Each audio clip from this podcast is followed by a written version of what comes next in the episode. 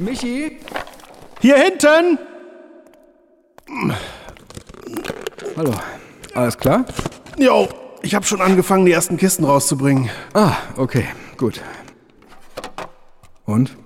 Wird es dir fehlen? Ich denke schon. War ja eine schöne Zeit. Das stimmt. Und eine machen wir ja noch. Und was für eine? Die 75. Folge. Hätte ich nie gedacht, dass wir mal so viele Episoden produzieren. Allerdings. Gut. Wollen wir?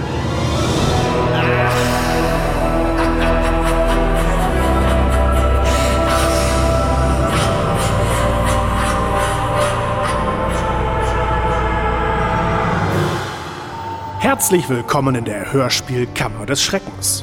Heute widmen wir uns zum zweiten Mal dem Großmeister des deutschen Schrotthörspiels, Rudolf Leubner. Der schon vor Ron Kelly in Sachen vergeigte Hörspiele mit Kämpfern für das Gute satt abgeliefert hat.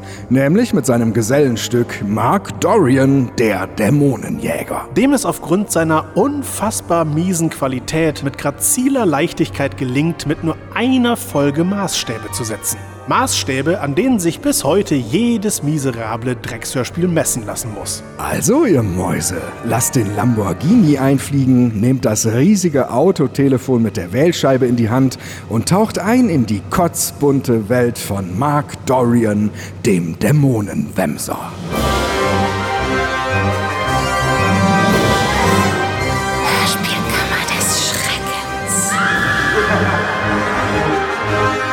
Und mit Michael Eickhorst und Dennis Rohling.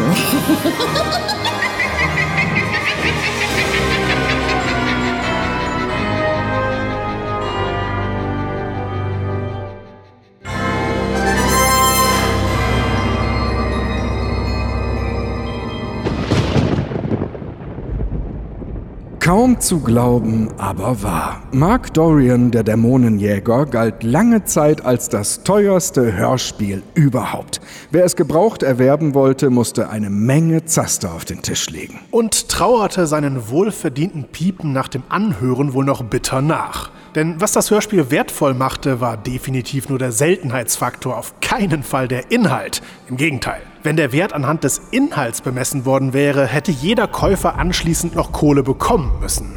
Das war bei all den negativen Vorzeichen aber auch kein Wunder. Für die Produktion war nämlich niemand Besseres als Rudolf Leubner verantwortlich. Und das Skript verfasste ein gewisser R. Matuschek. Über den sind im Netz leider keine Informationen aufzutreiben. Tja, warum bloß? Na gehen wir mal von einem heutigen Leben im Zeugenschutz mit damit einhergehendem Verwischen aller Spuren aus. Ja, habe ich auch erst überlegt, aber dann kam mir der Gedanke, dass es sich bei R. Matuschek auch einfach um ein Anagramm handeln könnte, also eine Wortneuschöpfung unter Verwendung von Buchstaben eines anderen Wortes. Vielleicht hat der Leubner da einfach eine Art Hilferuf untergebracht. Daher habe ich den Namen mal in unsere Alfred Enigma-Maschine zum Dechiffrieren gestopft. Oh, und was kam dabei heraus? Moment, Sudele. Alfred Enigma hat 247 mögliche Varianten ausgespuckt. Kein Scherz. Davon habe ich nochmal die zehn meiner Meinung nach sinnvollsten ausgewählt und deren Bedeutungen herausgesucht. Amt Schurke. Das ist der Leubner, ganz klar, ein Ohrenschurke vor dem Herrn. Dann als nächstes Kehramt CSU. Das Summe-Schugge, das steht für sich selbst. Mach es Kurt. Ich nehme an, das ist so wie Machet Otze, die Ansage mit der Leubner seinem Freund Kurt Schossmann damals empfahl, den fiesen Erzschurken Ulan in der Serie Bikerman zu sprechen. Ihr erinnert euch. Dann als nächstes Macht Kurse. Ganz klare Aufforderung, erst einmal bei der Volkshochschule ein paar Stunden Dramaturgie und Audiobearbeitung zu belegen. Als nächstes Mark Such-Ad, die Ansage an die Titelfigur, sich auf die Suche zu machen. Marktscheu, die Eigenschaft, die dem Leubner Rudolf verdammt gut zu Gesicht gestanden hätte, beziehungsweise noch besser dessen Müllproduktion. Als nächstes finde ich besonders schön Musekracht. Muss, glaube ich, auch nicht erklärt werden. Dann, es wird etwas doppelbödiger, Raumsketch. Ganz klar, das steht mit Sicherheit für Rudolf Leubners Tonstudio, denn das war ja mit Sicherheit ein Raum, in dem Sachen produziert wurden, die nur als Witz gemeint sein können. Jedenfalls ziemlich zum Lachen angeregt haben. Als nächstes mein Liebling, Rektum-Sach. Das ist hessische Mundart für Sachen für den Arsch, da bin ich sicher. Und als letztes, da schließt sich dann der Kreis, Schämkurt. Was natürlich wieder Kurt Schossmann ist, der nach seinem Bikerman-Debakel nie wieder auf die Beine kommen sollte und letztendlich wegen Leubners Rat zerbrach. Logisch, oder? Boah, da wundere sich noch mal einer, wenn Leute an Echsenmenschen und die flache Erde glauben. Ich meine, das kann doch kein Zufall sein, dass so viele so unfassbar auf der Hand liegende Dinge überall um uns herum sind. Ne? Wahnsinn. Ja. Die Sprecher wurden damals leider nicht angegeben, dürften aber mit denen aus späteren Leubner-Produktionen identisch sein. Ja, wenn es überhaupt mehrere waren, aber dazu kommen wir später. Und ganz identisch dürfte das Cast nicht gewesen sein, denn bei Ron Kelly und Dan Cross gab es mit Nick Benjamin zumindest einen Profisprecher. Auf den müssen wir hier leider verzichten. Stimmt. Und wenn man der drögen Pflaume schon nachtrauert, dann sagt das wohl alles über die Qualität der anderen Eumel aus. Mark Dorian war eines der ersten Hörspiele überhaupt mit einem Dämonenjäger als Protagonisten. Noch vor Larry Brand, John Sinclair oder Dorian Hunter. Und bei letzterem muss man übrigens aufpassen, denn Dorian Hunter und Mark Dorian kann man schon mal verwechseln. Ja, aber mit einer tollen Eselsbrücke findet man sich zurecht. Bei Dorian Hunter gibt es den beliebten geisteskranken Charakter Vukuyev. Und bei Mark Dorian war der geisteskranke direkt der Produzent des Hörspiels. Aber worum geht es überhaupt? Nach einem ebenso belanglosen wie monotonen musikalischen Intro, das noch dazu mies ein- und ausgefadet wird, befinden wir uns am Londoner Flughafen Heathrow. Mark Dorian, laut Beschreibung ein reicher Playboy, ist gerade aus Nizza zurückgekehrt und wird ausgerufen. Also, Bühne frei für den hoffentlich strahlendsten und charismatischsten Sunnyboy seit James Bond, Danny Wilde und äh, Urmel aus dem Eis. Mensch, noch nicht mal hier auf dem Flughafen hat man seine Ruhe. Mal sehen, was jetzt wieder los ist. Ach, äh, da ist ja der Informationsschalter. Hallo, schöne Frau, Sie haben mich eben ausrufen lassen. Mein Name ist Dorian. Mark Dorian. Ja, Mr. Dorian. Dort drüben den Apparat, bitte. Mhm. Ja, Wow, brillanter kann man seinen Helden hier einführen. Während vorhin schon erwähnter James Bond noch vor dem Intro die ersten 100 Gangster platt gemacht, zwei Frauen ungefragt vernascht und zwölf diplomatische Kriege ausgelöst hätte, füllt Mark Dorian das Intro mit einer gemütlichen Taperei durch den Flughafen in Richtung Informationsschalter. Und das Aufregendste ist, dass er maulig ist, weil der Flughafen gar nicht zur Entspannungsoase taugt. Recht hat er. Wer fährt nicht gern am Wochenende mit der ganzen Familie ins Naherholungsgebiet, Abfertigungshalle, Flughafen Frankfurt und lässt einfach mal die Seele baumeln. Und die Performance der Graupe ist. Ah, fehlt ehrlich gesagt die richtige Vokabel, um die angemessen zu beschreiben. Laienhaft? Na, gibt's noch treffendere? Äh, wie wär's mit dürftig, miserabel, unterirdisch, beschissen, indiskutabel, unerträglich, grottig, ekelerregend, brechreizerzeugend und natürlich nicht zu vergessen erbärmlich arm. Ja, das kommt hin. Und zwar alles gleichzeitig, als Aufnäher an der Jeanskutte des Sprechers. Exzellent ist auch der komplette Verzicht auf jegliche Schrittgeräusche. Dorian scheint zum Schalter zu schweben. Und wieso muss er eigentlich alles bräsig kommentieren? Das Hörspiel hat doch einen Erzähler für eben solche Aufgaben. Es bräsig zu kommentieren? Ja, im Grunde wirklich. Ach, äh, am Telefon ist übrigens Marks Butler Lee, sein chinesischer Butler, was für entsprechende Heiterkeit sorgt. Wobei, nee, Heiterkeit passt nicht ganz. Peinlichkeit, das war's. Ja, denn der Butler muss natürlich in so einem depperten hohen Singsang sprechen. Und L muss immer L statt R sagen. Also außer wenn L es blödelweise vergisst. Hall, Hall. hallo Dorian. Hallo, Mr. Dorian. Hier ist Lee. Herzlich willkommen daheim in London, Sir. Hallo Lee, wieso rufen Sie mich denn schon hier an? Ich wollte gerade ins Büro kommen. Deshalb rufe ich ja an. Ich habe wichtige Nachrichten für Sie. Dorian bezeichnet ihn netterweise auch noch als altes Schlitzaugenschlitzohr. Köstlich. Ach ja, die 70er. Als es noch en vogue war, einen Neger zu kennen, Asiaten als Schlitzaugen zu bezeichnen und in allen Menschen südlich von Wiesbaden nichts als stinkende Ausländer zu sehen. Also sowas hörst du heute nur noch bei den Pressekonferenzen im Rosengarten des Weißen Hauses. Was auch immer Ronald McDonald Trump mit Wiesbaden zu schaffen hat. Also, Lee berichtet Mark, dass dessen Freundin Samantha Beckham um Rückruf bittet, was sich als äußerst unlustiger Running Gag durch das gesamte Hörspiel zieht. Außerdem wird er in der Londoner Diskothek Grey Voodoo erwartet. Und damit er kein Taxi nehmen muss, hat Schlitzli Schlitzi extra Dorians Lamborghini zum Flughafen schaffen lassen. Und wer das für übertrieben hält, sollte sich besser jetzt schon anschnallen, denn das geht später noch viel, viel blöder. Im Grey Voodoo ist es seltsamerweise leer, abgesehen von einer Frau, die sich ihm als Ilko Lubaschkin vorstellt und die auffällige Augen hat. Man beachte auch die geile Disco-Mucke im Hintergrund. Mr. Dorian, herzlich willkommen im Grey Voodoo. Oh, hallo? Bin ich denn der einzige Gast? Heute ja, Mr. Dorian. Denn heute ist Johannesnacht. Johannesnacht. Wenn die Hexchen fliegen. Genau. Und heute werden Sie auch mehr über sich selbst und Ihre Vergangenheit erfahren. Ist die denn genauso schwarz wie ihr Dress? Oder hat sie auch ein paar helle Stellen?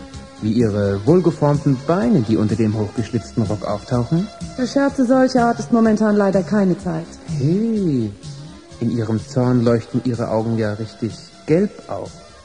Wie eine Katze. Ja klar, ihre Augen leuchteten gelb auf wie eine Katze. Wer kennt sie nicht, diese gelb leuchtenden Katzen? Oder war vielleicht doch eher wie bei einer Katze gemeint? Aber wir wissen ja, dass Hörspielautoren immer Probleme mit der deutschen Sprache haben. So wie mit allem anderen auch. Und dieser angesprochene und einen in die Sitze pressende Zorn von Ilko. Hammer. Ne? Ist eigentlich bekannt, wie oft wir solche sabbernden Helden noch hören müssen, die sich an alles rangeilen, was einen hochgeschlitzten Rock trägt und bei denen man fast dankbar sein muss, dass sie während dieser Momente nur dezent in ihre Schlagkordhosen absamen, statt die ganzen angetroffenen Schönheiten immer direkt K.O. zu tropfen und in einer dunklen Ecke durchzupimpern. Widerlich. Ja, vielleicht hätten Schocker, Leubner und Co. vor Arbeitsbeginn immer erst eine Runde Vorhaut-Jogging um den Pornoblog machen sollen, um nicht nonstop diese debilen sexy, sexy, ficky, ficky, hechel, hechel, Lechtsminne-Sänger in die Kehlen ihrer krampfigen Flitzpiepen-Charaktere abspritzen zu müssen. Aber mal zurück zu Mark Dovian. Was hat es bloß mit Ilkos katzenartigen Augen auf sich? Hm, wir werden es erfahren ob wir wollen oder nicht. Die uncharismatische Schlöre mit der erotisch-verführerischen Spritzigkeit einer Sprachausgabe eines TomTom-Navis aus den 90ern führt Dorian in einen geheimen Raum, in dem um einen großen Tisch herum sieben schwarze Sessel stehen. Darauf sitzen laut Erzähler sechs skurrile Gestalten, zu denen sich Ilko nun gesellt. Und am Tischende hockt ein alter Zausel mit einer schwarzen Kapuze, der offenbar den Vorsitz hat. Und der sicher etwas würdevoller rüberkäme, wenn er nicht so klingen würde, als ob er durch eine leere Klopapierrolle spricht. Den Vorsitz hat scheinbar die am Tischende sitzende mit einer schwarzen Kapuze versehene Person, die Mark Dorian direkt anspricht. Willkommen, Mark Dorian, in dieser Runde. Was soll denn der Mummenschanz? Wir leben doch im 20. Jahrhundert und dazu noch mitten in London. Nehmen Sie doch die alberne Kapuze ab. Schweig, Mark Dorian. Der Tag wird kommen, an dem ich die Kapuze abnehme. Doch erst dann wird das Ziel erreicht sein. Welches Ziel? Das Ziel, die finsteren Kräfte, die unsere Welt bedrohen, für immer vernichtet zu haben. Also, was soll das? Wir leben doch im 20. Jahrhundert. Oder ist euch das noch nicht klar geworden?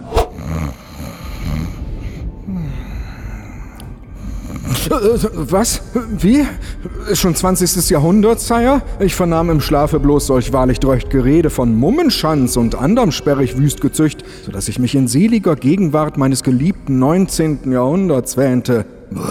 Was für ein Sülzgeigenhansel. Und hey, was für ein unglaublich charismatischer Anführer. Wie Imperator Palpatine aus Star Wars. Nur in doof.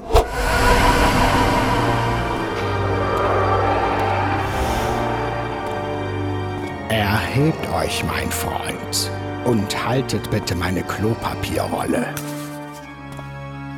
Der Bau des neuen Hörspielstudios wird wie geplant abgeschlossen. Ihr habt wieder recht, Lord Leubner. Doch fühle ich, ihr möchtet eure Suche fortsetzen, eure Suche nach dem Durchen Skybirker. Ja, mein Imperator. Habt Geduld, mein Freund. Irgendwann werdet ihr von ganz allein als Überraschungsgast bei einer Dreamland-Hörspielpremiere im Rüsselsheimer Brauhaus auftauchen. Und wenn das geschieht, müsst ihr ihn sofort zu mir bringen. Seine Produktionen sind sehr scheiße geworden. Nur mit vereinten Kräften können wir ihn zur stummen Seite der Macht bekehren. Wie ihr wünscht. Lord Leubner, alles entwickelt sich so, wie ich es vorausgesehen habe. Meine Klopapierrolle bitte.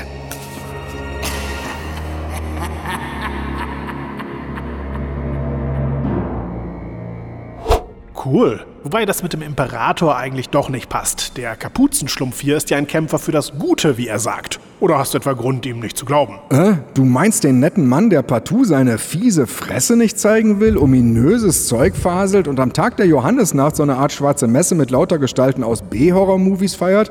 Nee, den finde ich eigentlich unverdächtig. Er liefert jedenfalls erstmal ein paar Hintergründe. Die Bösen waren nämlich nicht untätig, wie er sagt. Sie haben ein Attentat auf den amerikanischen Präsidenten verübt. Außerdem haben sie auf den französischen Außenminister geschossen und wollen in zwei Wochen den Vorsitzenden der UN töten. Nach und nach ist angeblich auch noch die Unterwanderung des gesamten politischen Geschehens vorgesehen. Man kann also sagen, dass die Abteilung des Bösen in dieser Hörspielwelt weder auf der faulen Haut liegt, noch an Bescheidenheit leidet, was die zukünftigen Pläne angeht. Aber falls das für euch jetzt irgendwie interessant klingt, könnt ihr gleich wieder vergessen. Hat Rudolf Moosleubner ja auch gemacht. Spielt im weiteren Verlauf des Hörspiels nämlich absolut keine Rolle mehr. Leider im Gegensatz zu Mark Dorians Vorgeschichte, von der wir nun auch etwas erfahren. Die uncharismatische Knicker-Knackwurst hat nämlich keine Erinnerung an die ersten sieben Lebensjahre und kennt weder ihren Vater noch ihre Mutter. Der Schlüssel zu allem liegt angeblich in dem Amulett verborgen, das John Dorian unter seinem Hemd trägt. Nach Erfüllung seines Auftrags ist es ihm laut Klorollen-Kapuzineräffchen Herrn Hurensen vielleicht vergönnt, alles über sich und seine Vergangenheit zu erfahren. Des Weiteren sülzt sich Kapuzki noch einen Ast über zwei Kältefronten, die in diesem Universum gegeneinander kämpfen. Und nein, nicht die Kackhörspielmacher gegen die Hörer, sondern die Kräfte der Schwarzen gegen die der weißen Magie. Wir, die wir hier versammelt sind, wollen nur das Gute für die Menschheit, während die Kräfte der schwarzen Magie die Ausrottung der Menschheit anstrebt. Vorsicht! Ich werde jetzt doch ein wenig skeptisch. Ist diesem Mann zu trauen? Verehrte Damen und Herren, seien Sie immer auf der Hut, wenn jemand derart monoton und scheiße spricht. Und was heißt überhaupt, während die Kräfte der schwarzen Magie die Ausrottung der Menschheit anstrebt? Muss es nicht anstreben heißen? Sind doch die Kräfte. Tja, gab im Gay Bubu auf dem Tresen der Bar wohl leider nur noch ein Schälchen mit seit Wochen von ungewaschenen Pipi-Fingern durchgewühlten Erdnüssen, aber keine Snacktüte korrektes Deutsch mehr. Nee, das ist wirklich schon sehr verdächtig, aber die Musik erklärt alles. Ja, klar. Und wer findet, dass das bis hierhin übelstes Schmierentheater war, der muss ab jetzt verdammt stark sein. Denn bis zu dieser Stelle hier hatte Kronprinz Rudolf der Blöde noch richtig Bock gehabt und sich Mühe gegeben. Ab hier aber waren ihm damals beim Texten anscheinend die genialen Ideen ausgegangen und er musste quasi blind fliegen und sich auf sein Gespür verlassen. Dummerweise hatte das Gespür ihn verlassen kurz vor der Planung seines ersten Hörspiels. Da brannte Gespür nach einer durchzechten Nacht Strullehacke breit durch, zusammen mit den Freunden Talent und Intellekt. Was Rudolf Mörtelbrägen Leugner allerdings nicht davon abhielt, die nächsten Jahrzehnte zu produzieren, als gäbe es kein Morgen. So viel mal vorab zu dem, was ab jetzt folgt. Denn nun stellt der immer noch namenlose Anführer seinen magischen Zirkel vor. Und der hat es in sich. Jedenfalls was debile Pissnelken und ficke, facke, dämliche Knallchargen angeht. Naja, diese Sequenz hat immerhin ein Highlight der ganz armseligen Sorte im Köcher. Bei der Vorstellung der Deppenrunde sitzt der Klorollenmurmler nämlich akustisch in der Mitte, alle anderen um ihn herum. Aber bei zwei Heinis sagt er deren Namen und spricht direkt danach nicht mehr mittig, sondern von links. Was ist denn da los? Diese ganzen Scheißrollen wurden anscheinend von ein und demselben Dödel gesprochen. Nämlich dem, der auch den Abführer der Dämonenklicke ins Mikro blubbert. Und an diesen diesen zwei Stellen hat der Typ am Mischpult nach der Namensnennung das Studiomikrofon von mittig auf links gestellt, damit die Reaktionen der Mitglieder von den Seiten kommen, wenn der einzige Sprecher im Raum deren Text zum schlechtesten gibt. Blöd nur, dass der Tontechnik-Dämlack nicht geschnallt hat, dass Kutteneye Joe nach der Namensnennung noch weitere Sätze spricht, bevor die angesprochenen antworten. Aber das wäre beim Aufnehmen auch echt verdammt schwer, den Text mitzulesen oder so. Dann lieber falsch aufnehmen, es so lassen und einen riesigen Haufen nur und drauf kacken. Erste Sahne. Wie alles aus dem Hause Blödolf Leutner. Fangen wir links neben mir an. Lady Samantha Vampire aus Schottland. Hallo Mark, es ist mir eine besondere Ehre, dich kennenzulernen. Daneben Monsieur Jean Sambé aus Haiti. Bonjour, Marc. Vielleicht besuchen Sie mich mal. Der nächste aus der Runde ist Igor Berwolski aus Rumänien. Gut, Sie kennenzulernen. Mr. Dorian. Itzo Gulga aus Peru. Buenas tardes, Mr. Dorian. Der letzte aus der Runde außer mir und Ilko, die du bereits kennengelernt hast, ist Nanga Daulagiri aus Nepal, ein weit gereister, ehrwürdiger Mönch. Sei gegrüßt, Mark Dorian. Uh, um Gottes Willen, was für eine Arschlochtruppe. Und diese Namen. Diese ganzen verbeulten Orgelpfeifenköpfe kommen Mark nicht im geringsten komisch vor. Er nimmt die Pinsel und ihre Namen einfach so hin. Na, der ist ja mal so richtig auf Zack. Fast wie James Bond. Tut mir leid. Ich habe keine Ahnung, wer dieser Blofeld ist, den Sie suchen. Wie Sie sehen, Mr. Bond, bin ich nur ein unauffälliger Geschäftsmann, der von hier aus die Blofelder Rüssel Group rund um den Globus betreut. Und die einzelnen Länder werden dabei von unseren äußerst vertrauenswürdigen und unglaublich normal wirkenden Leiterinnen und Leitern kontrolliert. Wir haben nichts zu verbergen. Ich stelle sie Ihnen am besten mal vor. Links von mir ist Mr. Dickfuck Cuntington aus Amerika. Howdy, Motherfuckers. Yeah, nice to meet you. Zu meiner Rechten Mr. Ping Pong Schlitzritz Reißfresse Mao Zedong aus China. Hallo, Mr. Bond. Ich freue mich sehr, dass ich Ihre Bekanntschaft machen darf. Richtig lustig hier am Tisch von Ernst Stavlo Blofeld. Äh, pardon, ich meine nicht Ernst Stavlo Blofeld, sondern, also, wie gesagt, äh, nicht Ernst Stavlo Blofeld. Rechts von unserem Leiter aus China, der noch heute Abend versterben wird, sitzt der wunderbare Mr. Daniel Kall, verantwortlich für die deutschen Filialen. Hallo, kleiner Freund.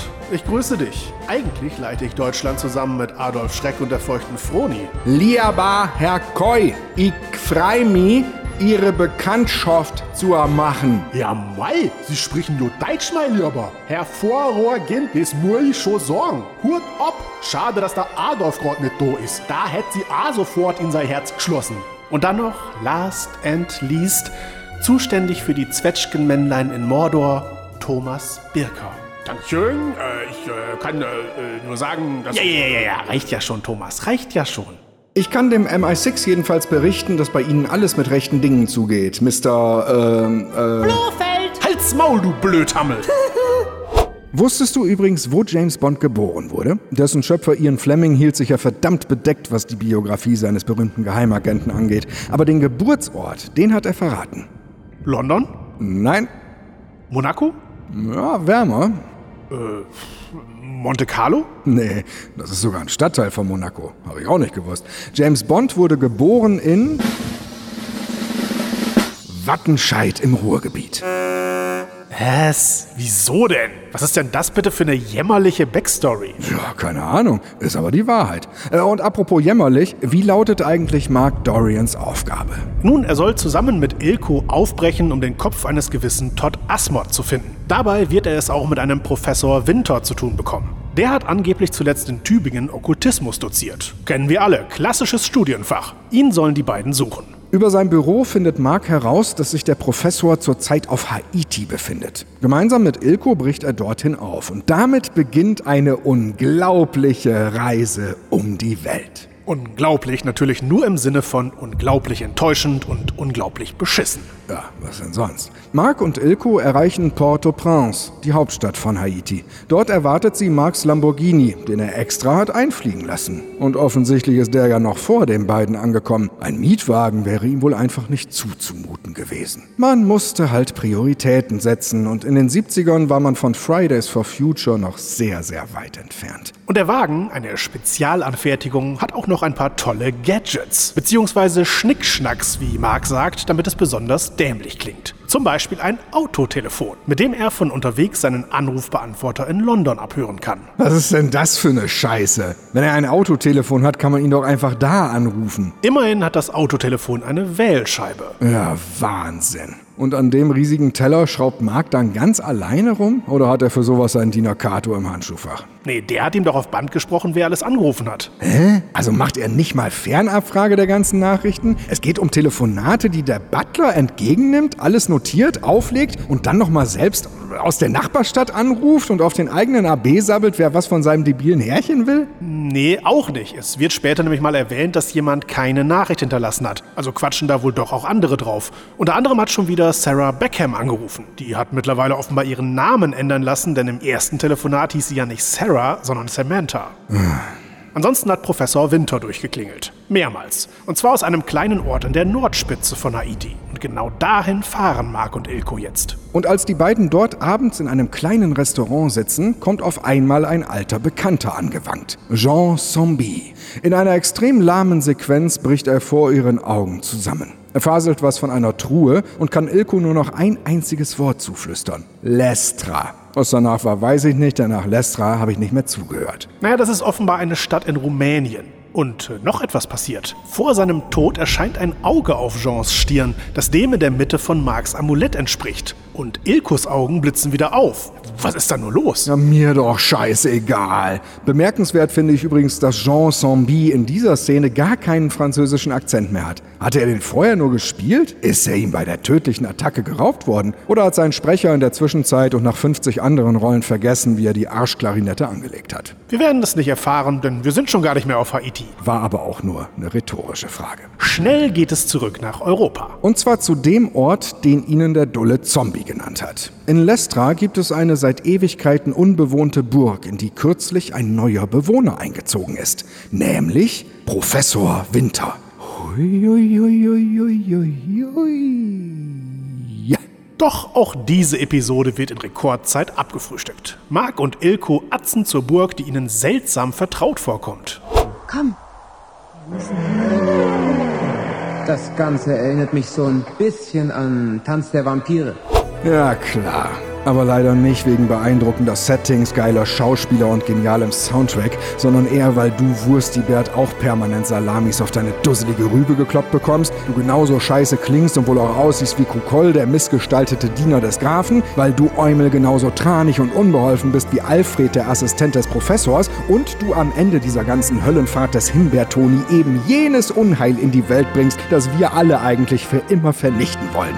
Jau, hast du recht, Marki Mark. Echt wie bei Tanz der Vampire. Idiot. Immerhin, auch hier erwartet unsere Helden einen Sarg. Nur liegt darin kein Vampirgraf, sondern Igor Werwolski.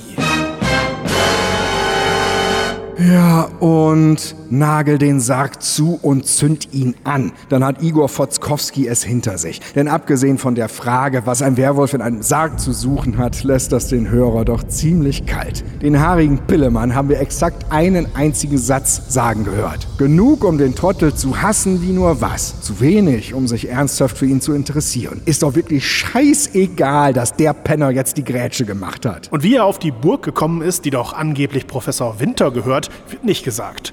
Also nicht, dass es uns interessieren würde, aber trotzdem, wie soll man sich das vorstellen? Hat der Professor ihn mit verstellter Stimme hergelockt, als Geißlein getarnt, mit dem Versprechen auf...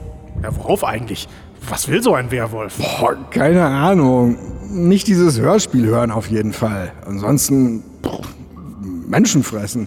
Aber das treibt ihn wohl kaum auf eine einsame Burg. Na, vielleicht hat ihm der Professor auch versprochen, mit ihm eine Runde die Werwölfe von Düsterwald zu spielen. Ja, sicher. Immerhin haben wir uns nun schon länger mit der Stelle beschäftigt, als die im Hörspiel gedauert hat. Machen wir also weiter im Text. Zu erwähnen wäre noch, dass auch Werwolfski das dritte Auge auf der Stirn hat und Ilkos Klüsen wieder leuchten. Ihr Kommentar dazu? Dieses Blitzen in meinen Augen bekomme ich wirklich nur, wenn einer von uns nicht mehr ist. Ja, im Gegensatz zu der verkackten Betonung im Maul. Die ist bei dir ja der Dauerzustand, Baby. Und äh, wieso sallerst du das eigentlich runter, als ob du Mark mit dieser Ansage beruhigen willst? So vom Sinn her, ich scheiße mich wirklich nur ganz selten ein. Nur wenn bei Vollmond einer den Namen Leubner sagt. Die Frage ist doch eher, warum sie leuchten, wenn einer von den Spacken stirbt. Was für eine geheimnisvolle Verbindung besteht da bloß? Das könnte die erste wirklich akzeptable Sache in diesem Dreckshörspiel sein. Aber leider ist es Mark Dorian komplett scheißegal. Wie gesagt, ein geiler Dämonenjäger. Aber jetzt wird's spannend. Na, verwenden wir lieber den Konjunktiv. Jetzt könnte es spannend werden, denn es kommt zur ersten Begegnung mit Professor Winter. Und die ist mal wieder ein Fall für eine unserer allerbeliebtesten Rubriken. Wie immer im Original Wortlaut. Und gute Nacht. Der gespielte Szenenwitz.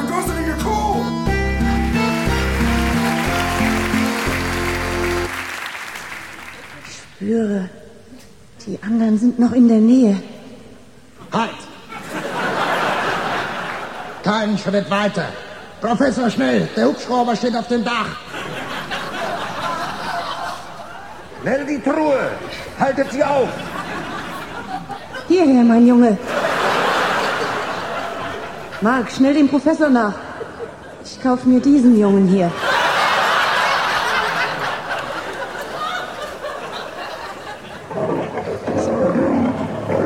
Zu dir.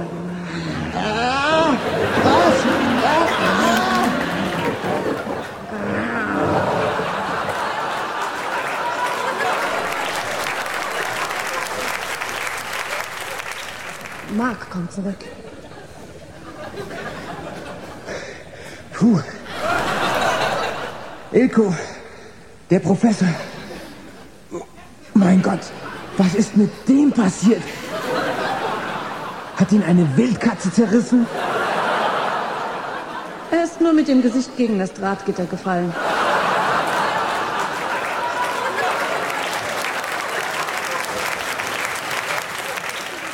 Aber er ist doch ganz... Was ist mit dem Professor? Ach, ich habe sie leider nicht mehr erwischt. Das Einzige, was ich noch aufschnappen konnte, war Nanga Parbat. Schnell, Mark. Wir müssen sofort nach Nepal. Jetzt wird mir einiges klar.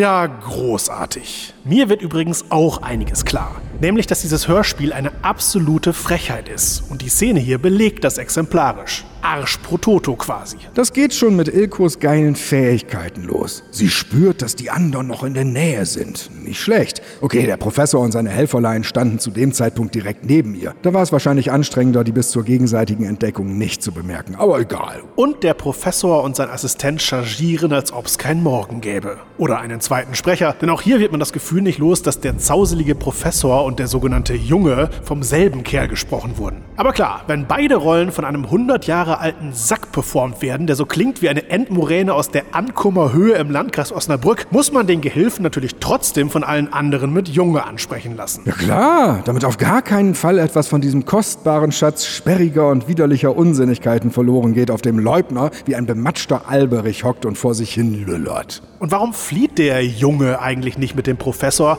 sondern verfällt in Schockstarre und lässt sich ohne Gegenwehr von Catwoman zerfetzen? Berechtigte Frage. Wobei, vielleicht wehrt er sich ja doch. Die Szene ist, was Geräusche angeht, ja nicht gerade opulent vertont worden. Schritte gibt es gar keine, Kampfsounds auch nicht, aber dafür völlig unpassende Raubtierlaute. Offenbar in irgendeinem Zoo aufgenommen und dann miserabel eingemischt. Und das soll man wohl so verstehen, dass Ildiko die Hunnentante da zur wilden Raubtierwurz wird und den ältesten Jungen der Welt zerpimmelt. Immer geil, wenn beschissene akustische Umsetzungen bräsige Inhalte kaschieren.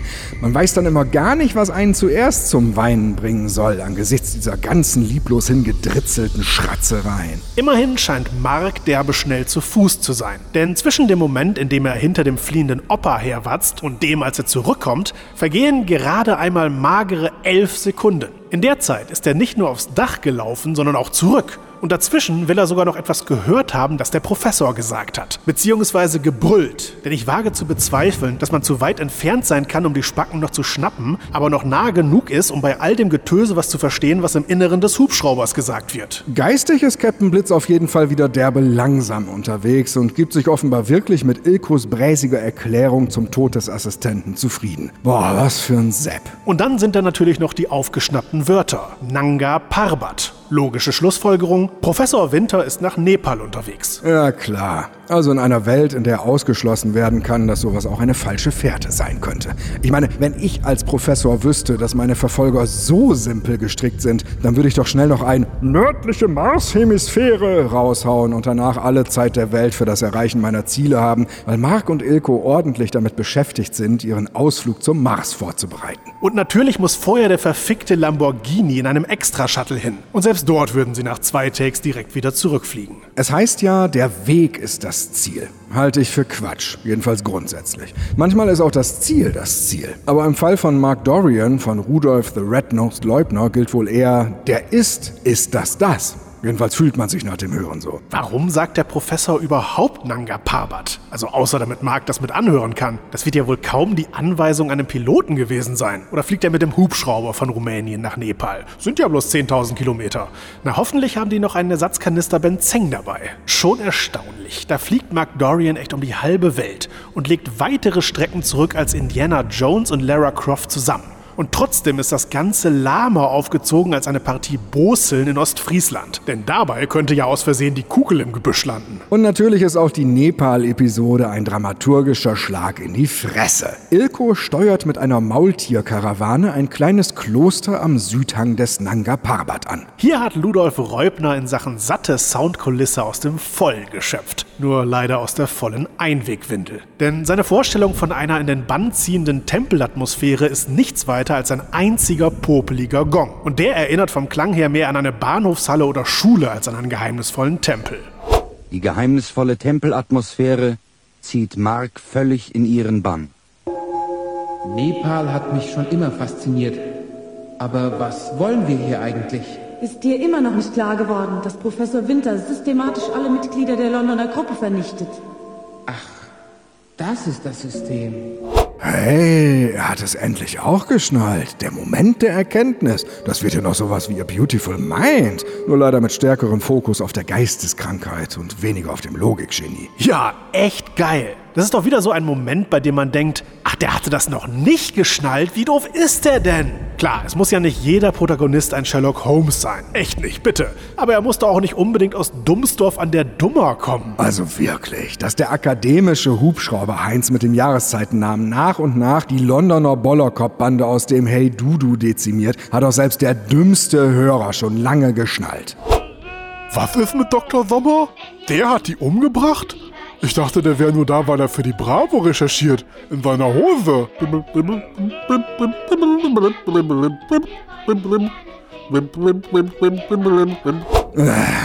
Nun ist jedenfalls klar, dass der Namba Doladiri oder wie auch immer er heißt, das nächste Opfer werden soll. Und der ist gerade zum Gipfel des Nanga Parbat unterwegs, um dort zu beten. Und jetzt nimmt das Hörspiel endlich Fahrt auf.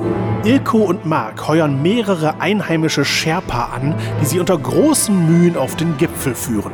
Hierbei müssen sie den Widrigkeiten der Natur trotzen und einige spannende Gefahren überstehen, bevor sie auf Professor Winter treffen. Auf dem Gipfel des 8000ers stehen sich die Kontrahenten dann gegenüber und es kommt zu einer aufregenden Schlacht. Ja, fast hättest du mich getäuscht, aber nee, das hast du dir doch bloß ausgedacht. Mann, verdammt, was hat mich verraten? Ja, du hast einige Stichworte verwendet, die auf keinen Fall zu diesem Hörspiel passen. Du meinst Fahrt aufnehmen, spannend, Gefahr und aufregend? Genau.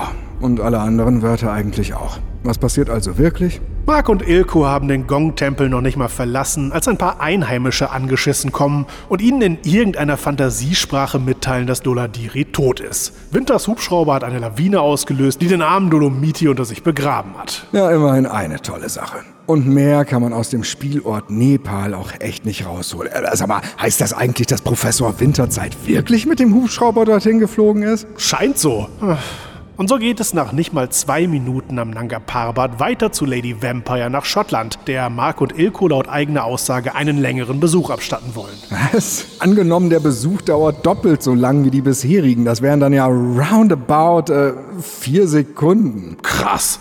Wollen sie das denn hinkriegen, ohne mittendrin an Altersschwäche zu sterben? Wobei man bei der blöden Lady Vampire Punze froh sein kann, dass es kein längerer Aufenthalt wird. Aber bevor wir dazu kommen, gibt es noch eine exzellente Szene in Marks Lamborghini. Denn was fehlte diesem Supergau von Hörspiel in der zweiten Hälfte noch? Natürlich, eine weitere süffige Angeilerei von Horny Mark. Sag mal, Ilko, habe ich dich eigentlich schon mal ganz privat gefragt, ob du mich nett findest? Nimm deine Hände weg. Dazu ist keine Zeit. Aua, du fauchst ja wie eine Katze. Und wenn man deine Augen sieht, Ja, wie rätselhaft. Was kann das nur zu bedeuten haben? Ilkos Augen leuchten auf wie Katzenaugen, sie faucht wie eine Katze und der Assistent des Professors sah aus, als ob ihn eine Wildkatze zugerichtet hätte. Äh, Da muss es doch ein Muster geben. Aber Mark kommt noch immer nicht dahinter. Das ist aber auch schwer. Ja, jetzt aber auf zu Lady Vampire. Die hat einen klaren Vorteil gegenüber den anderen drei Dämlacken. Sie wird nämlich von Mark und Ilko gewarnt und kann Vorsichtsmaßnahmen treffen, um nicht ebenfalls zum Opfer des Professors zu werden. Ja, auch hier ist der gute alte Konjunktiv Trumpf. Statt die Warnung ernst zu nehmen, geht sie nämlich erstmal allein in den Nebenraum, um dort Orgel zu spielen und wird direkt vom Professor gepfählt. Danke dafür, denn die Sprecherin war kaum auszuhalten. Also Sprecherin in dicken Anführungszeichen, denn es handelt sich mal wieder um einen Kerl, der einen auf eklige Frau macht. Hier blitzen Ilkos Augen übrigens nicht auf, als die Lady stirbt. Ob das was zu bedeuten hat? Ja klar hat das was zu bedeuten. Dass Leubner und Matuschek zwei elende Stümper vor dem Herrn waren, die ihren eigenen Scheißkniff vergessen haben. Ja, richtig. Und wer hätte es anders erwartet, nach wenigen Minuten endet auch schon der Schottlandaufenthalt. Nun müssen unsere Helden schnell nach Lima. Ja, scheiße ist. Diese erbärmliche Szene muss offenbart werden, Keule. Und eigentlich wäre sie ein Fall für einen zweiten Szenenwitz. Aber dann wären die beschissenen Pausen zwischen den Takes und die quasi gar nicht vorhandenen Geräusche so verlacht. Und die sind in dieser Kotzsequenz doch mindestens die halbe Miete. Ja, wenn nicht gar die ganze plus zwei Monate im Voraus. Tja, Lady, und deshalb sind wir hier. Wir fürchten um ihr Leben. Aber Mr. Dorian, ich habe tausend Leben, wie ein, äh, wie, äh, stimmt doch, Ilko, nicht? Ihr habt recht, Lady. Wie lange leben Sie eigentlich schon hier? Oh, So um die 2000 Jahre. Guter Witz, nein, wirklich. Ich Sie sollten nicht so viel fragen. Außerdem muss ich jetzt äh, meine abendliche Orgelstunde einlegen. Ich bitte, mich zu entschuldigen. Ist ja schon etwas merkwürdig, diese Lady. Nun, wer von uns ist denn schon normal? Ich frage mich, ob sie das Castle geerbt hat oder ob sie schlichtweg und einfach reich geheiratet hat. Oh, sie spielt aber sehr gut Orgel. Ein seltsames Stück. Spüre Unruhe in mir. Mag sein, dass die letzten Tage etwas zu viel für dich waren. Nein, nein, ich spüre Gefahr. Schnell!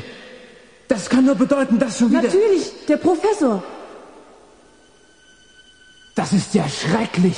Was ist denn... Man hat sie gepfählt. Köstlich. So geht Hörspiel. Ja, fast. Ich glaube, es wäre noch eine Unze geiler, wenn wir das nochmal im Style vom lieben Detective Constable Watson hören könnten. Ja, das wäre echt ein Fest. Nun gut, wer hätte es anders erwartet nach wenig... Das war ein Scherz, oder? Das mit dem lieben Watson. Mit der Liebe macht man keine Scherze. Fuck. Tja, Lady, und deshalb sind wir gekommen. Hoffen wir doch mal lieber, dass sie erschienen sind. Bitte? Ich hab nichts gesagt. Sie meinte ich auch nicht. Was? können Sie nicht Deutsch mit mir reden? Was will dieses unappetitliche Trampeltier mit der schorfig verpegten Vulvenfresse? Diese grauenhafte Sprache, die sie aus ihrem oberen Lippengezücht vernehmen lässt, zeckt mir vortrefflich mein Hasszentrum. Ich habe Ihnen doch schon letztes Mal erklärt, dass Sie eigentlich Deutsch verstehen. Junger Mo, ich verstehe kein Wort. Gnädige Frau, ich sorgte, dass ich Sie gar nicht gemord hab. Ich sprach mit äh, so einer Art Pumuckel. Jetzt steigen Sie auch noch in diesen Reigen der primitiven Urvölker mit ein. Das ist rassistisch. Was? Das ist rassistisch. Ah, man darf ja ohnehin nichts mehr sagen über eure Sprachpolizei. Aber der Roberto Blanco, das ist ein wunderbarer Neger, finde ich. Fresse, Lady Vampire! Wir? Der Pumuckl ist rassistisch? Hä? Sind Sie sicher? Und der Gustl Bohrhammer A oder wir? Bitte? Ja, leck mich doch am Arsch. Was? Wie man sie doch in den Menschen täuscht. Wie Sodom und Gomorra. Ich denke, mir sind do soweit fertig, euer Werteste. Wenn Ihnen nur was einfällt, dann rufen Sie mich einfach an. Jo? Ich hab mein? Autotelefon Ich verstehe bei das am nicht. Auto-Ohänger dabei. Ich darf mir empfehlen? Empfehlen? Jo, wem wollen Sie sie denn empfehlen, junger Mann? Ist es nicht arg arrogant, wenn Sie das selbst machen? Sie sollten sie besser empfehlen lassen. Die soll Englisch reden. Sie finden Aloha heraus. Ich muss jetzt meine ordentliche Eupanstunde einlegen. Ich bitte mich zu entschuldigen. Ist ja schon etwas merkwürdig, diese Lady. Etwas merkwürdig? Mir kam diese Matrone vor wie die Ausgeburt einer geisteskranken Prostituierten-Tochter taiwanesischer Trüffeltandler. Ich frage mich, ob sie das Castle geerbt hat oder ob sie schlichtweg und einfach reich geheiratet hat. Es spielt. Oh, sie spielt aber sehr gut Alphorn. Ein seltsames Stück. Ich. Ich spüre blanken Hass in mir aufwallen. Verehrter Detective Constable Watson, könnten Sie vielleicht nur ein einziges Mal in Ihrem Leben nützlicher sein als ein Ratgeber für das Schreiben guter Hörspielskripte im Bücherregal von Daniel Kall und mir bei etwas behilflich sein? Wobei denn? Ich bin körperlos, wie Sie wissen. Seien Sie meine Faust.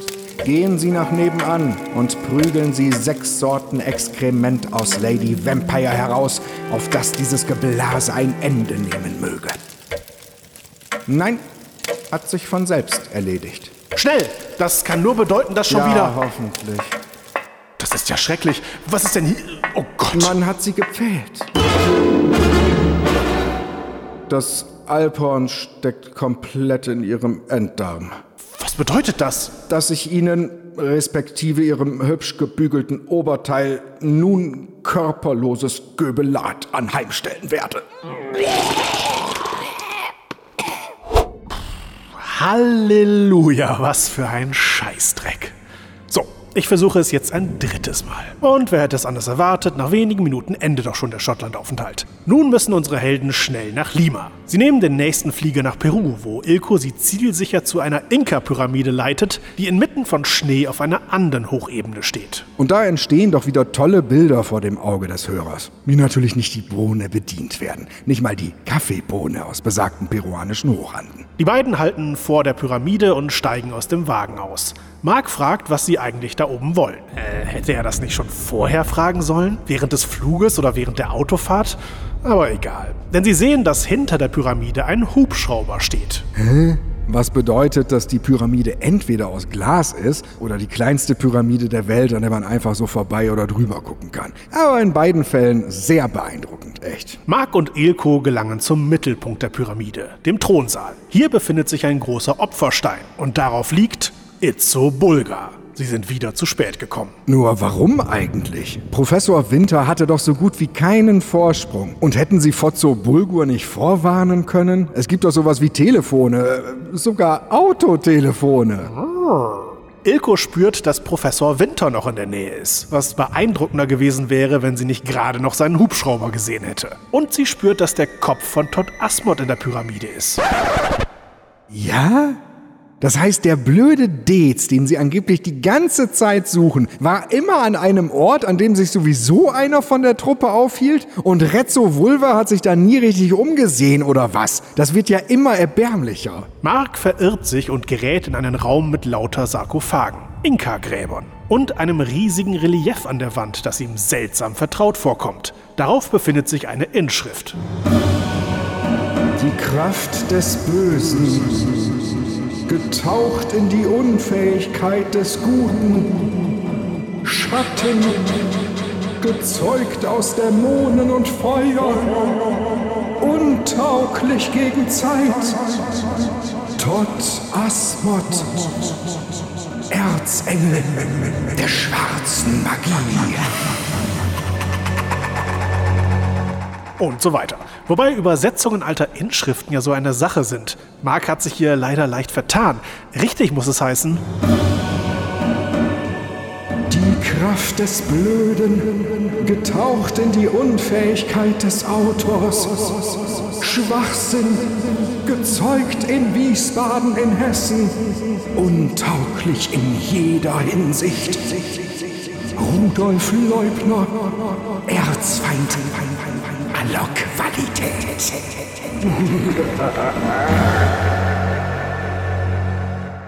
Weiterhin ist die Rede von einer Ilka, der Wächterin des Pantherfluches. Ilka? Aber wenn das mal nicht unsere Ilko ist. Äh, Glaube ich nicht.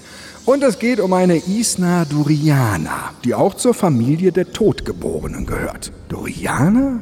Dorian? Also, das kann ja eigentlich doch kein Zufall sein. Ist es auch nicht.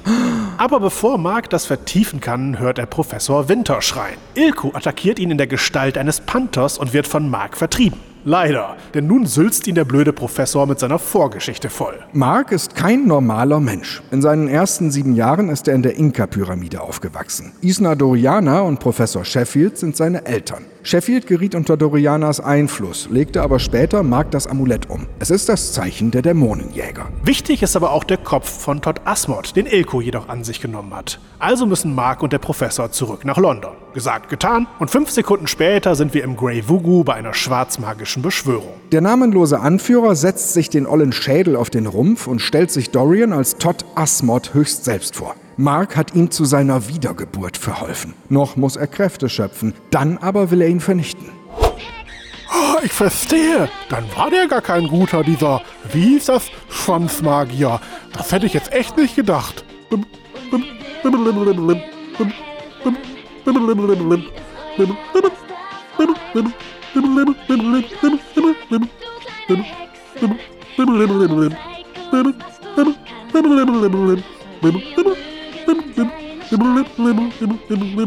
Ach Gott.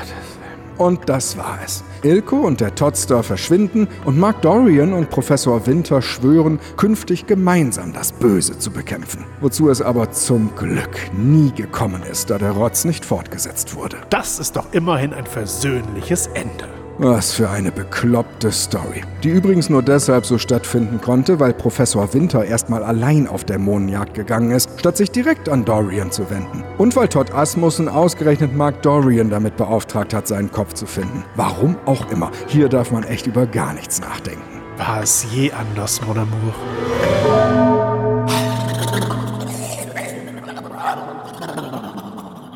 Fazit.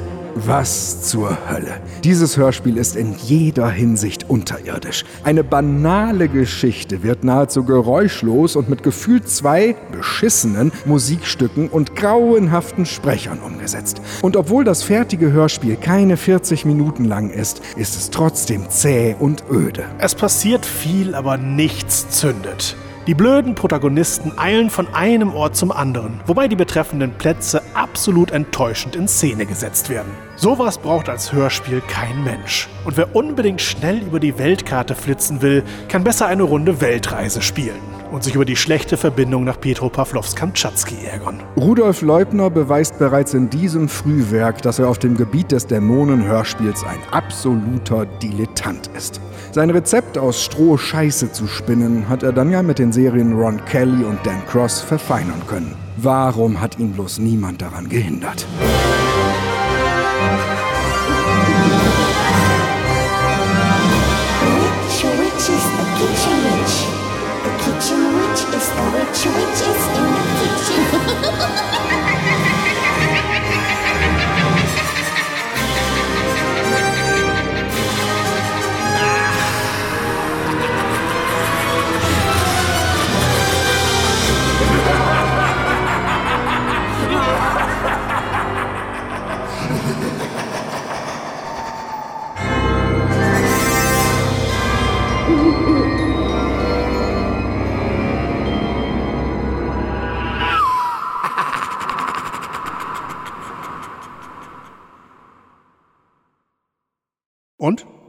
Was machst du morgen? Hm? Oh, mal schauen. Vielleicht erstmal die ganzen Sachen aus der Gruft wegräumen. Klingt doch nicht schlecht. Ja? Nein. Ah. Aber gut, dass du gefragt hast.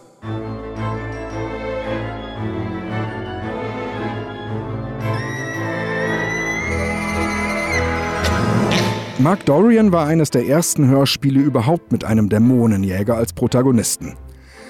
Guten Tag, die erste Falle. also, außer wenn LS Blödel. Wenn LS Blö. Oh. Also, außer wenn LS Blödelweise ver. Oh. Man beachte auch die geile Disco-Mucke im Hintergrund. Ich weiß nicht, ob es wirklich Hintergrund war, so dämlich wie die eingespielt wurde. ja. Denn heute ist Johannesnacht. Johannesnacht. Hm. Wenn die Hexchen fliegen. Klassischer Dialog. In der geschlossenen. Oder kurz vor der geschlossenen, je nachdem. Man kann also sagen, dass die Abteilung des Bösen in dieser Hörspielwelt weder auf der faulen Haut liegt, noch an Bescheidenheit leidet. Ah Gott, geht ja noch weiter. Oh, ah, ah. Leider im Gegensatz zu Mark Dorians Vorgeschichte, von der wir nun auch etwas erfahren. Ist das so richtig betont? Ja. Gut. Und mit dem leider passt auch oder war das grammatikalisch? Leider passt immer. das, das ist, glaube ich, ein Wort, mit dem man eigentlich nie was falsch machen kann. Das schönste Wort der Welt. Ja, also zum leider zum Leben. genau. Vorsicht. Und gute Nacht. Ich mache den jetzt nochmal ganz, vielleicht ist das besser. Was ist denn da bei dir los, Michi? Hast du schon wieder zwei Tauben eingesperrt? Das ist in diesem Fall tatsächlich äh, der, der, mein, mein Sitzgerät. Ich möchte nicht sagen mein Stuhl, weil es sonst doppeldeutig klingt. Also der Schreibtischstuhl, der irgendwie äh, knarrt gerade. Ah, ich dachte, ja. du hast, äh, das war dein Bauch. Das Nee, nee, in dem. Fall wirklich nicht. Ah. Also, äh, ich weiß nicht, warum der heute so knarzig ist, der Stuhl. Ja. Der an, dieser Stuhl hier, auf dem ich sitze, also auf dem ich Ja, musst du so offiziell aufpassen. Und du redest dich ja wirklich um Kopf und Kragen. Ja, was ja. ich jetzt stattdessen alles gedacht hätte, wenn du das nicht so, so unverkrampft alles klargestellt hättest. Namba Dollar Diri aus Nepal. Ein weit gereister, ehrwürdiger Mönch. Und wie klingt der ehrwürdige Mönch? Das dürfte jetzt der armseligste sein. Dann wollen wir mal. Sei gegrüßt, Mark Dorian. Oh Mann. Unglaublich. Hier habe ich eine Frage zu dem nächsten Teil. 86er sagt der Ping-Pong. Hier am Tisch von John Blofeld.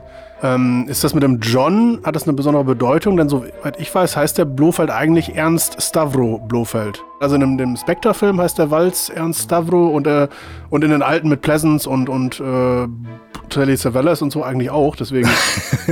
Also es wird bei Google als Suchergebnis werden vier Bilder gezeigt, alle vier aus Filmen. Also es ist der Blofeld, darunter steht Blofeld Wikipedia und dazwischen steht John Blofeld 1913 bis 1987 bedeutender Übersetzer. Ach so. Das, was danach stand, habe ich gar nicht mehr äh, großartig durchgelesen, weil drüber und drunter war das, was ich suchte. Okay, also das ist quasi, der Text ist das, was auf so einer üblichen Es gibt dies, es gibt das äh, ist. Okay, sehr gut aufgepasst. Gut, Michi, Gott sei Dank. Hm, Swoosh-Tage. Die Beigehfrau ist da, es ist Swoosh-Tag. Marc und Ilko erreichen Port-au-Prince, die Hauptstadt von Haiti. Äh, Prince? Wie? Prince. Wie? Prince? So wie Provence. Ne, sagt man, nee, das ist ein Scheißbeispiel. Vielen Dank für diese Eselsbrücke. ja, die ist ich komplett falsch. Also Prince auf jeden Fall. Port-au-Prince. Ja, wie kein anderes Wort, das ich kenne. Gut, danke für den Vergleich. Marc und Ilko erreichen Port-au-Prince. Was? Port-au-Prince? Prince. Prince. Prince? Ich lasse mir das vom Duden vorsprechen. Genau, dann, dann, und merken, dass es das noch was komplett anderes wahrscheinlich ist, aber. Das habe ich gar nicht bedacht, stimmt. Da können wir uns in alle Richtungen demütigen. Genau. Du musst dich auch demütigen lassen. Port-au-Prince. Mark und Ilko erreichen die Hauptstadt von Haiti. Schlagt's mal nach, Kinder.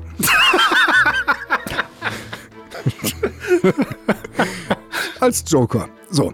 Und zwar zu dem Ort, den ihnen der Dulle som wachsen. Der Hubschrauber steht auf dem Dach.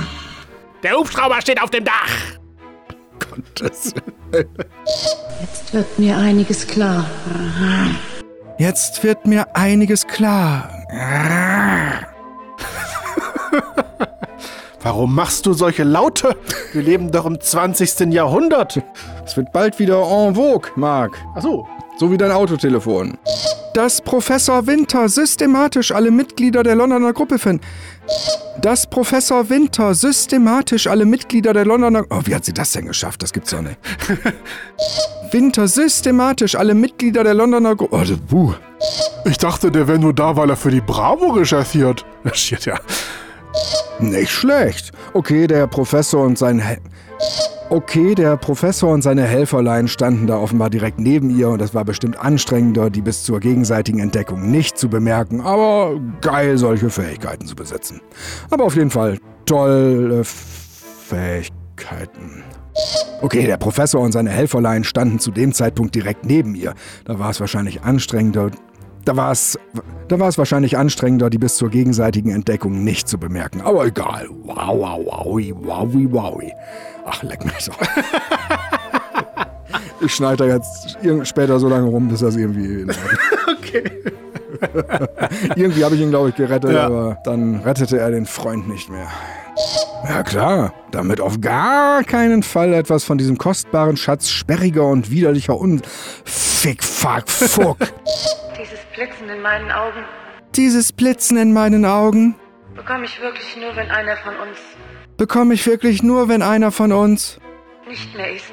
nicht mehr ist. unglaublich. Das ist einfach unglaublich. Ich glaube, so, so viel falsche Betonung haben wir in 13 Jahren Produktion nicht gehabt. Und nicht mal in der Outtake-Schleife. Ja, unglaublich. Hast du den 196er schon weggesabbert? Ja. Echt? Wahnsinn. Gabriela Sabatini. Ja. Habe ich gemacht. Ja, gut, den hattest du schon mal. Ah. Das wusstest du nicht mehr? Ne. Und Black Sabbath? Ne, der ist neu. Und gut.